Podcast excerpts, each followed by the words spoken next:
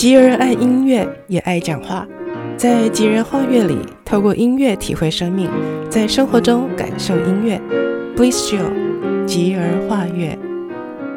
嗨，欢迎你来到 Bliss Jill，跟我一起透过阅读以及音乐来体验生活。今天要跟大家第二度的来分享，由日本作家吉本 banana 这位获得了相当多的奖项。包含有一九八七年获得用《厨房》这本书获得第六届海燕新人奖，八八年获得呃镜泉花文学奖，八九年的时候呢获得嗯、文部大臣新人奖，还有一些国外的奖项的这位作家吉本 banana，他写的多数的作品当中，散文式的小幸福宝典。我们在 Bliss Jill 节目当单元当中，上个星期来分享到他书里本里面写到了对我也很有感的，呃，公橘猫的这篇小散文。那么今天想跟大家分享的也是我看了以后很有感的一篇，它的篇名叫做《无缘再去的场所》。他提到的一个地方呢，是一个在小山丘的山顶上的一个别墅。他说到这个地方呢，是他回想起来是就那一天，他潇潇洒洒的呢，别过了这个主人之后，没有想到在他这一生就没有机会再能够再进去的一个他非常的喜欢的一个地方。那他也说到说，其实我们在上个礼拜也分享到吉本 banana 他提到的那那一篇哦，就是说他对小公。公橘猫完全没辙。说到他第一次，呃，跟一只猫咪那么亲近。后来在他的岁月里面，原来呢，他除了那只所谓的浪猫，但是每天会在他晚上打开他的窗的时候，那只浪猫会固定就跟他一起窝在他床上睡觉的。啊，这只猫之后，原来呢，吉本 banana 他也养过很多的动物，所以他也经历过许多的事情的结束，也就是生离死别。嗯，所以他在很年轻的时候就有这样的经历。其实我也是诶，后来我慢慢的呃接触到比较多的人，是他们在一生当中几乎很少养小宠、小动物、小宠物的，也有这样很多的人诶。应该我会这么惊讶，是因为我的家庭从我们很小的时候就一直都没有停过养小动物，而且不止一种。比方说，我们除了我们最常养的小时候是狗狗，后来我自己养猫咪，但我们另外还会再养兔子啊，养养小鸟啊，养有的没的金鱼，所以我们的家庭也是一直从小就有很多动物的呃这个饲养经验。那么的确就跟吉本 banana 一样，从很年轻的时候呢，就嗯有不断的经历生离死别啊，然后所以说吉本 banana 他本来认为他自己对于这个离别，他觉得那种感觉没有那么清楚哦。但是，在他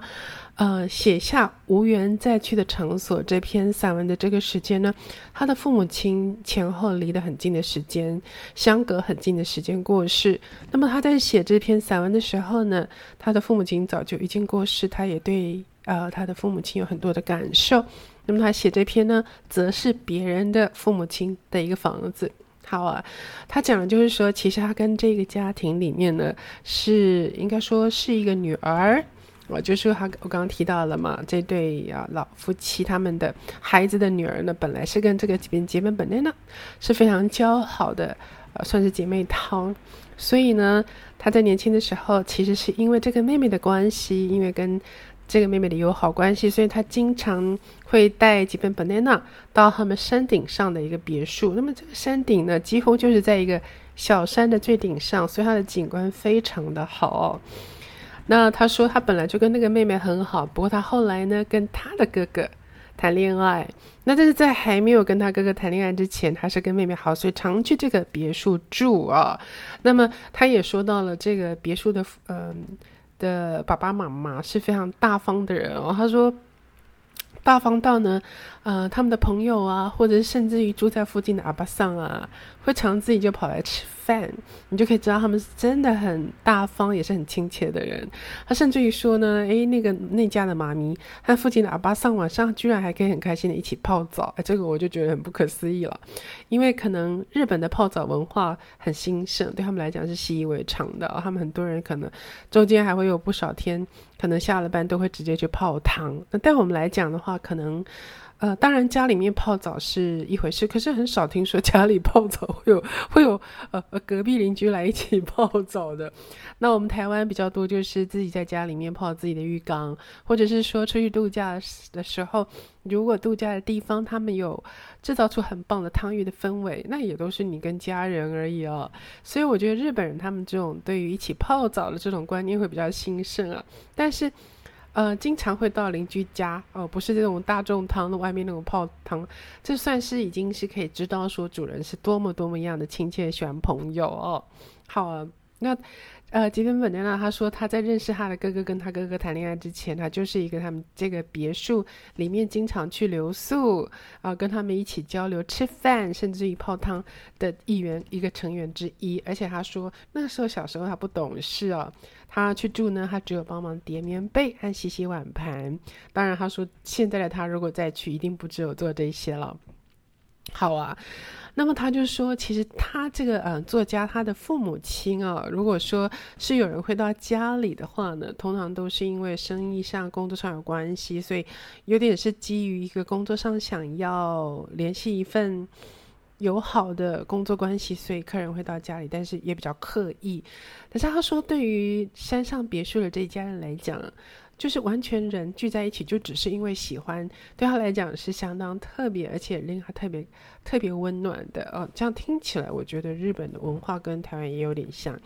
因为坦白说，我先生跟我是很喜欢宴客，请朋友，甚至于非常的欢迎朋友到家里来来留宿的。但是我们后来慢慢发现，在台湾的文化里面，好像习惯这么做的人不多哦。那像有一些人，就类似像我们曾经在，比如说到美国，先生跟我都在美国出，呃，出国留学过一段时间，所以我们在国外就很习惯是，呃，到朋友家吃饭或甚至于留宿。那回到台湾，因为在海外的关系，因为没有家人，所以大家也都把自己把彼此当自己的家人这样看待，所以就会有彼此留宿的这样子的很习以为常的习惯。那回到台湾的初。初期几年呢，许多人也都还保有这样的习惯，但是在台湾这个文化久了以后呢，很多即便是留学的人回到台湾这个文化久了，也就又开始并不习惯打开自己的家门，呃，试着请朋友来家里吃饭或是留宿了。对，那我觉得台湾也是就没有这个文化。可是呢，对于吉吉本本奈娜来讲，虽然日本没有这样一个文化，可他非常一直到现在非常的想念。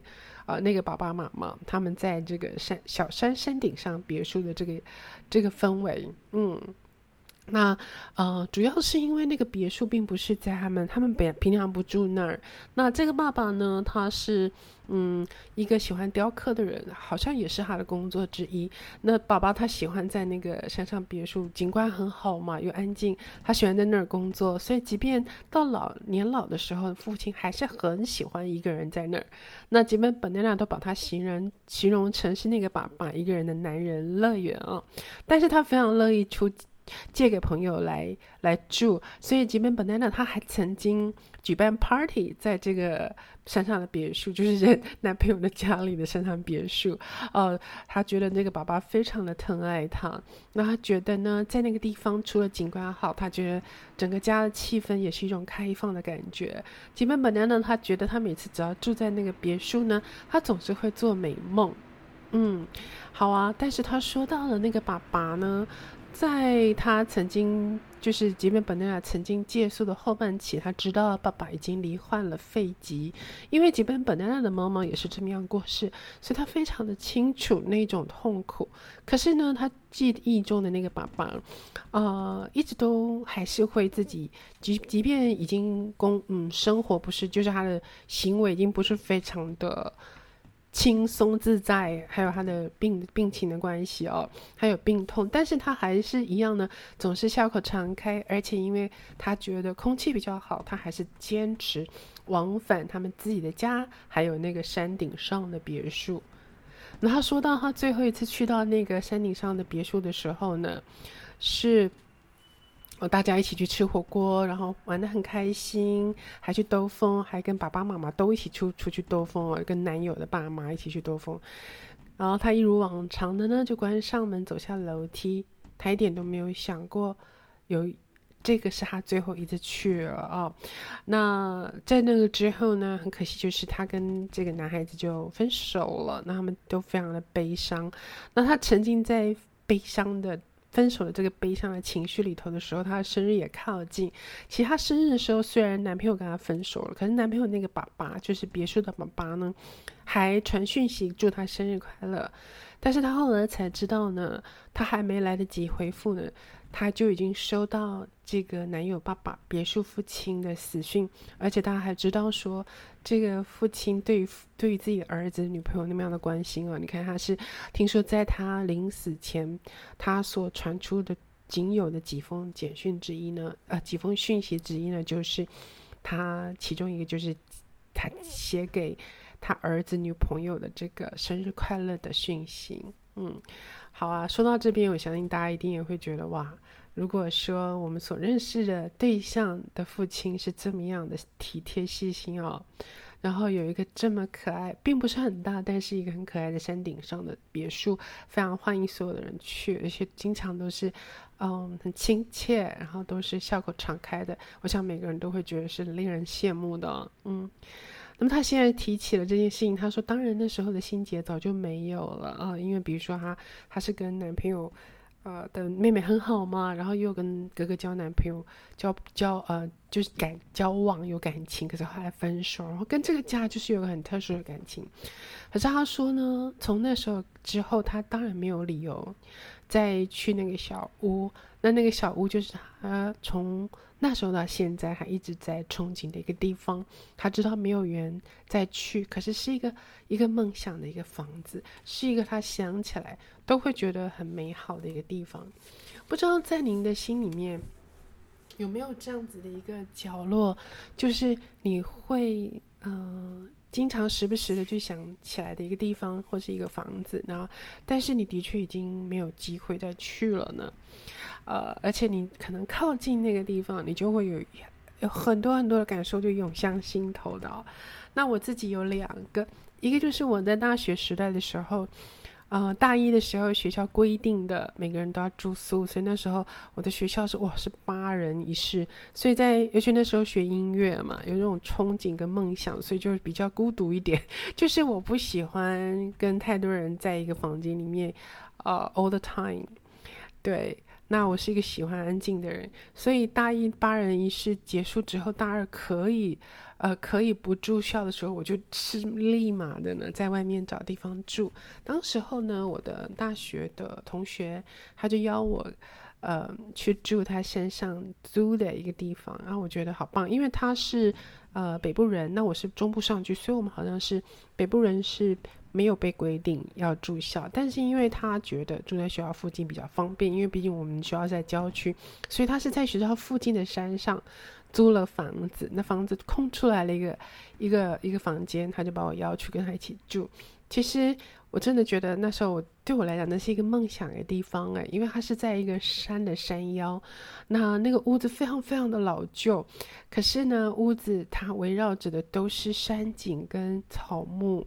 所以是对我来现在来讲还是一个梦想屋，只是你知道现在回想起来，因为我从大二就一路住到大四，就住在那个地方，但那个地方非常非常的老旧。我还记得我以前的大学同学死党，曾经一群人三四个人一起来玩，可是。嗯，有一次我们圣诞节的时候说好要来我家，在我房间，那年轻人真的很 crazy，一个很小房间，可是三个死党说要住一起，就是四个女生要一起挤我的房间，要过圣诞，呃，平安夜。但我还记得当时本来讲好了，可是后来当天有其中有一个同学他坚持要回家哦，因为他其实是住台北那。本来他的理由是妈妈说住台北，可是后来他才跟我们坦诚说，他妈妈一听说我住在那个地方，他妈妈觉得没有安全感，叫他女儿一定要想办法回家。原因是对他的妈妈而言，他觉得那个房子老到啊、在山上，然后那个地方又很湿，他妈妈觉得那是一个危楼，可能随时都会倒掉，像一个废墟一样，所以妈咪就。不太同意哦。我觉得这很可爱。现在那时候我都不介意，现在回想起来，我会想，诶，那个妈妈她想的好像也有道理诶。可是那时候的我还很幸运，那个房子其实好好的在那儿，只是真的老旧，像一个废墟，真的也是不为过哦。但是年轻的我就爱得不得了。其实说真的，到现在你问我要不要回那个地方，那个呃环境，我还是很想回去的。而且有年轻的一种追梦的一种感觉，说不上来，所以还有感情在那儿。那么另外一个对我来讲，现在想到都还是很想要再回去的，就是我在留学的时候去到美国的 Boston，那么我所呃所租的地方，那主要是因为只要一回到那个地方，因为那个地方离我的学校走路只有五分钟就可以到了。那我还记得在那种，特别是因为那个地方是寒带，每年不冷的时间只有三四个月而已，几乎都是每天要很早起来要。去学校赶咖，在学校开门前就要去门口等，等学校开门。学校开了门之后就要冲进去做什么呢？就要抢琴房，因为海外学生没有自己的平台钢琴，那我们有缴学费是练琴费，哦，要去抢琴房来能够待着练一个早上。所以呢，非常非常寒冷啊，每天下雪都要裹好几层的衣服，然后头罩、耳罩，呃，帽子、耳罩。嗯，口罩，然后羽绒衣、手套，还有雪靴，通通都要穿上，好像全身裹了紧紧的才出门，裹好几层，很冷。然后可是呢，每天就是要赶早早上六点，大概六点四十五左右要去站在学校门口，那种经验到现在呢，呃，回想起来都是一个刻骨铭心。主要刻骨铭心并不是早，是冷，太冷了。所以常常早上起床的时候都有一点起床气，但是还是逼自己起来去，呃，赶在六点四十五分以前站在门口等学校开门了。那现在，嗯，我其实毕业以后回去巴省，回去学校附近走走有三次，每一次呢，一走到附近就。感情情感就会涌上来，非常非常非常多的情感。因为对一个人来讲，到一个海外，到海外去自己自己生活，一切自理，然后真的就不像台台中的台北台台台湾的台北台中，是你真的去到一个海外，而且是一个完全不同的环境，就是寒带，那课业压力也很重，所以这很容易在一个人的一生当中烙上非常深的一个。一个记忆，那么我最印象的就是当时候的那个房子，三个留学生，香港、呃、日本和台湾的我三个女生呢住在一起，交流，然后大家一起分享生活，彼此帮忙，这样子的一个地方。啊，你呢？不知道您会让您啊、特别怀念哪个场所，一个住家，是在哪一个时期的哪个房子呢？今天谢谢您跟我一起在。来分享，透过几本 banana 所讲到的住住的环境，住的一个憧憬的地方，来回想起过往。谢谢您收听，那我们就下一次共同再会喽。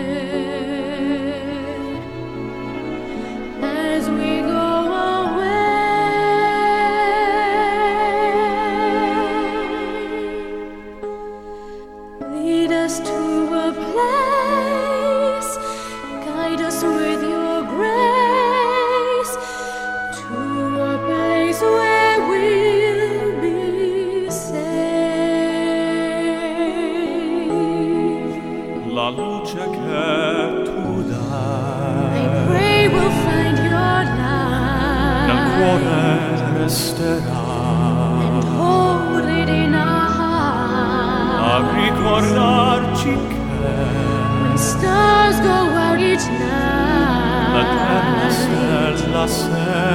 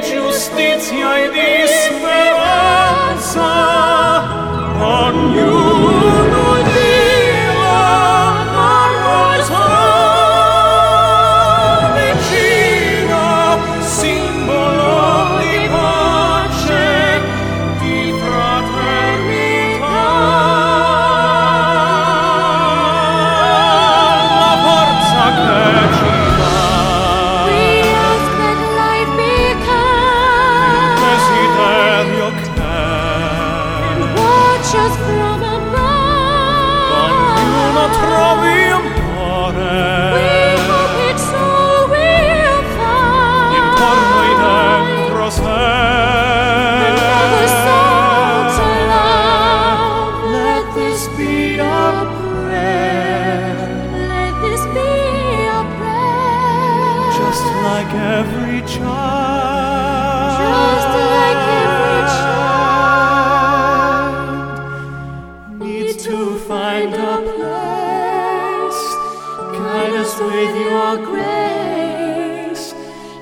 must faith so will.